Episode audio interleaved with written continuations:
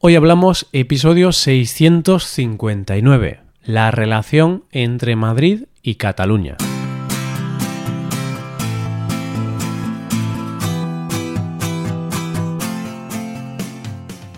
Bienvenido a Hoy Hablamos, el podcast para aprender español cada día. Ya lo sabes, publicamos nuestro podcast de lunes a viernes. Puedes escucharlo en iTunes, en Android o en nuestra página web. Recuerda que en nuestra web tienes disponible la transcripción y las hojas de trabajo de este episodio y de los episodios anteriores. Si quieres acceder a todo el contenido premium y además quieres apoyar la creación de este podcast, hazte suscriptor premium en hoyhablamos.com. Hola, oyente, ¿qué tal estás? Algo muy común en todos los países es que hay zonas que, sea por la razón que sea, tienen rivalidad entre ellas. Una rivalidad que puede ser por millones de razones. Pero ahí está. Pues hoy vamos a conocer esa rivalidad que existe en España, la rivalidad entre Madrid y Cataluña. Hoy hablamos de la relación de Madrid y Cataluña.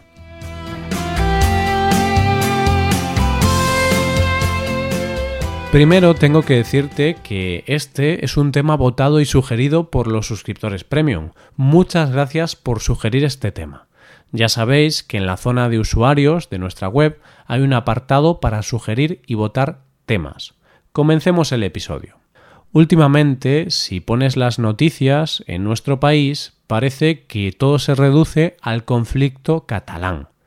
Cuando fueron las elecciones, en la campaña electoral parecía que era el único problema que hay en España. Y desde luego, muchas veces no parece un conflicto entre España y Cataluña, sino entre Madrid y Cataluña. Un juego de poder entre estas dos comunidades, donde el resto de los ciudadanos y comunidades somos meros espectadores de sus luchas de poder. Pero hoy no vamos a hablar de ese conflicto en sí, no vamos a hablar de si los catalanes tienen o no que ser independientes. Hoy vamos a hablar de la eterna lucha y el eterno conflicto entre Madrid y Cataluña. Recuerdo hace unos años que fui a casa de un amigo a ver un Real Madrid-Barcelona con otros amigos y allí estaba el padre de mi amigo. Te aclaro, oyente, por si no lo sabes, que estos dos equipos son los más importantes de España y cuando se juegan estos partidos, pues todo el mundo los ve. El caso es que una vez terminado el partido, mis amigos se pusieron a discutir entre ellos, y la conversación terminó subiendo bastante de tono. Vamos, que terminaron muy enfadados. Entonces, el padre de mi amigo dijo vosotros sabéis que ahora los jugadores de uno y otro equipo seguramente se vayan a cenar juntos mientras vosotros os peleáis, ¿no? Y la verdad es que nos dejó a todos callados. ¿Y por qué te cuento esto, oyente? Pues porque esa es la realidad de estas dos comunidades. Tienen muchas cosas que las diferencian. Tienen una enemistad casi histórica, pero en realidad son muy parecidas se necesitan la una a la otra y pueden convivir en perfecta armonía. Conozcamos un poco más de este eterno conflicto entre Madrid y Cataluña. Lo primero que tienes que saber para entender todo esto es algunos datos básicos de estas dos comunidades. La Comunidad de Madrid está situada en el centro de España y es uniprovincial, es decir, consta de una sola provincia, Madrid. La comunidad tiene unos 6.600.000 habitantes, lo que la hace ser la tercera comunidad autónoma en población, después de Andalucía y Cataluña. Y es la que tiene más densidad de población, es decir, más gente por tamaño de territorio. En esta comunidad está Madrid, la capital de España. Al ser la capital, en Madrid está la sede central del Gobierno Nacional, y la mayoría de las grandes empresas están allí presentes. Esta ciudad tiene una población de más de 3 millones de habitantes. Cataluña, por su parte, es una comunidad que se encuentra al nordeste del país y está formada por cuatro provincias Barcelona, Girona, Lleida y Tarragona. En su territorio habitan más de 7 millones y medio de personas y es la segunda comunidad más poblada después de Andalucía. Su ciudad más importante es Barcelona. Es la capital de la comunidad y es la segunda ciudad con más habitantes de España. Está considerada una ciudad global por su importancia cultural, comercial, financiera y turística. Su puerto es uno de los más importantes del Mediterráneo y la ciudad está considerada como uno de los puntos de comunicación más importantes entre España y Francia. Así que hasta ahora, oyente, te habrás dado cuenta de que son regiones bastante similares, ya que ambas albergan gran número de población y tienen dos de las ciudades más importantes y más visitadas de España. Pero es que además, entre las dos regiones se reparten la mayor riqueza de nuestro país, ya que son las que tienen el PIB más alto, son las que tienen mayor inversión extranjera y las que más exportaciones realizan. Entonces, si son tan parecidas, ¿por qué tienen tantos conflictos? ¿Por qué se llevan tan mal? Bueno, primero hay que aclarar que es cierto que en datos puros y duros son muy parecidas, pero es cierto que también hay muchas cosas que las separan. Hay razones culturales, económicas, políticas e incluso deportivas. Cataluña, a lo largo de su historia, ha sido una comunidad que no se ha identificado con la cultura española y ha tenido siempre una conciencia independentista. Lo que en el pasado era el Principado de Cataluña fue anexionado por la Corona de Aragón en el siglo XIV y más tarde se unió a la Corona de Castilla por el matrimonio de los reyes católicos. Desde un principio las restricciones impuestas a este pueblo fueron muy duras y de hecho la primera revuelta para luchar por la independencia se produjo en 1640, con la revuelta de los segadores. Durante la Guerra de Sucesión y tras el triunfo de los Borbones, Cataluña perdió su autonomía y se impuso el castellano como lengua oficial. Ni que decir tiene que durante el franquismo se prohibió la enseñanza del catalán. Recuerda, oyente, que el catalán es el idioma propio que tienen en Cataluña, además del español. Bueno, este ha sido un repaso muy rápido por la historia, simplemente para que veas que el independentismo catalán no es algo que se haya inventado hoy, es algo que viene de muy atrás.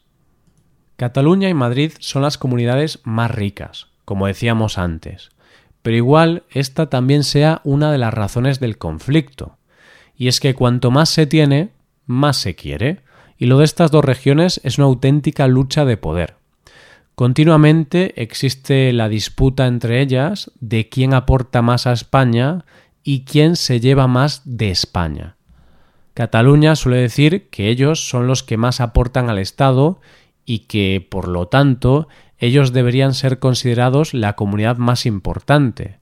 Pero lo cierto es que esta pelea la suele ganar Madrid.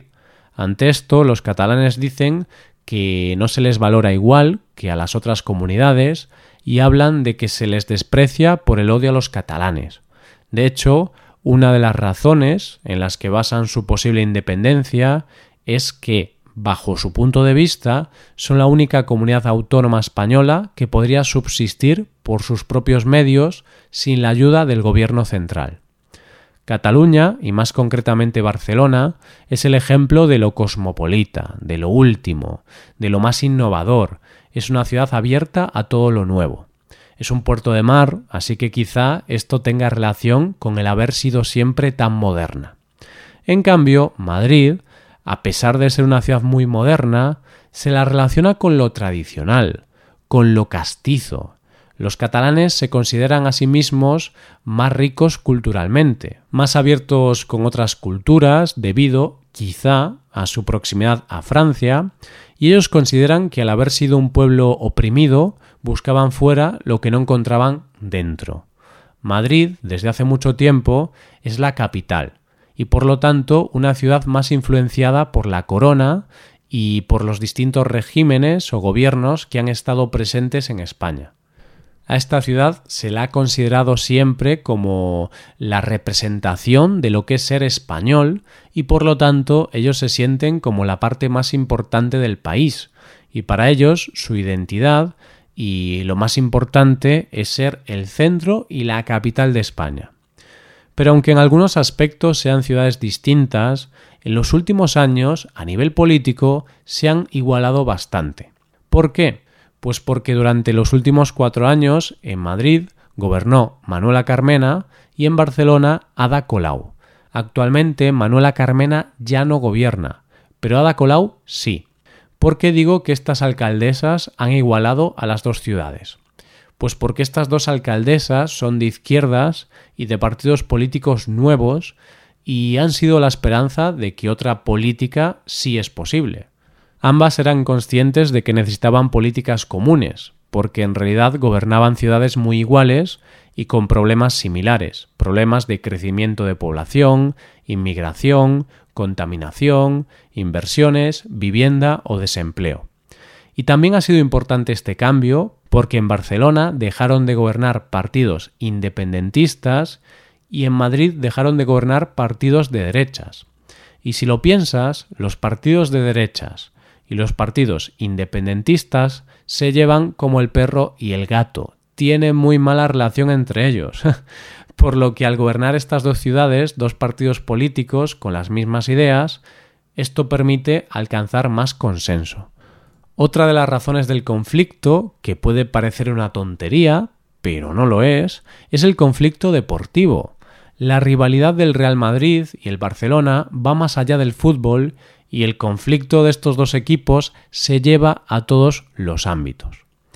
Estos dos equipos son los más famosos de España y los que más presupuesto tienen, así que la rivalidad no se limita a partidos o resultados, sino que al principio de temporada hay una lucha por ver quién tiene el fichaje más caro o a ver si es posible que uno le robe su estrella al otro. Para que te hagas una idea, hubo un momento hace muchos años en el que en el Barcelona jugaba un jugador que se llamaba Figo. Este jugador era sumamente querido por la afición blaugrana y era un icono dentro del equipo, pero cometió un pecado mortal fichó por el Real Madrid. Se fue al Real Madrid. Fue tal el odio que despertó este jugador entre los seguidores del equipo catalán que poco menos que lo amenazaban de muerte. Cuando jugaban los dos equipos, para él era muy difícil jugar debido a los insultos y a la cantidad de cosas que le arrojaban en el campo. Así que imagínate el grado de rivalidad que existe entre los dos equipos y las dos ciudades. Pero al final, oyente, todo esto se limita a lo político y lo económico. El resto solo son clichés y estereotipos. Se dice que Madrid es una región cerrada y castiza, pero no hay que olvidar que uno de los mayores movimientos sociales que se produjo en nuestro país fue la movida madrileña. Fue un movimiento de liberación que se dio en los 80, una vez iniciada la democracia, y fue la cuna de grandes movimientos culturales en cine, televisión, música o literatura. Además, muchas veces el resto de las regiones, cuando vemos a Madrid y Cataluña pelearse sobre quién es el mejor y quién debería tener más, nos sentimos un poco ofendidos, porque al fin y al cabo estas regiones son las grandes beneficiadas y las más ricas de nuestro país. Para el resto del mundo, cuando llega la hora de buscar trabajo, muchas veces es necesario irse a Madrid o Barcelona, porque es donde están todas las empresas y donde se mueve absolutamente todo. Yo tengo tres amigos viviendo en Barcelona y otros dos en Madrid. Los catalanes tienen muy mala fama en España, sobre todo últimamente por el tema de la independencia pero también se dice que los catalanes no pueden ver a los madrileños. En teoría, los madrileños tienen mala fama en Cataluña y también en otras partes de España. ¿Por qué? Se dice, de forma general, que los madrileños se creen el centro del mundo, que todo empieza y acaba en Madrid, y muchas veces piensan que los madrileños, desde el centro de España, se toman el lujo de decidir y opinar sobre el resto de las comunidades sin tener ni idea de los problemas y necesidades que tienen. Es verdad que en el resto de España tenemos la idea de que los madrileños son un poco chulos y se creen más importantes que los demás. Por otro lado, los estereotipos de los catalanes son que son tacaños, independentistas, se dice que quieren romper España y que se creen más que el resto de los españoles, que miran al resto de los españoles por encima del hombro. ya ves, oyente, es un conflicto que viene de tan atrás y tiene tantos intereses que parece que no se va a solucionar muy rápido. Pero independientemente de esto, lo cierto es que son dos regiones fantásticas, con unas ciudades maravillosas y de esas ciudades a las que te gusta ir de vez en cuando para ver qué hay de nuevo. Y en el fondo pienso que el padre de mi amigo tenía razón, que muchas veces este conflicto es de cara a la galería, pero después seguro que muchos madrileños y catalanes acaban cenando juntos. y esto es todo por hoy. Si te gusta este podcast y aprecias el trabajo diario que realizamos, te invitamos a que te hagas suscriptor premium. Los suscriptores premium pueden acceder a la transcripción y al PDF con ejercicios y explicaciones. Hazte suscriptor premium en hoyhablamos.com. Muchas gracias por escucharnos. Nos vemos en el episodio de mañana, donde hablaremos de expresiones en español. Pasa un buen día. Hasta mañana.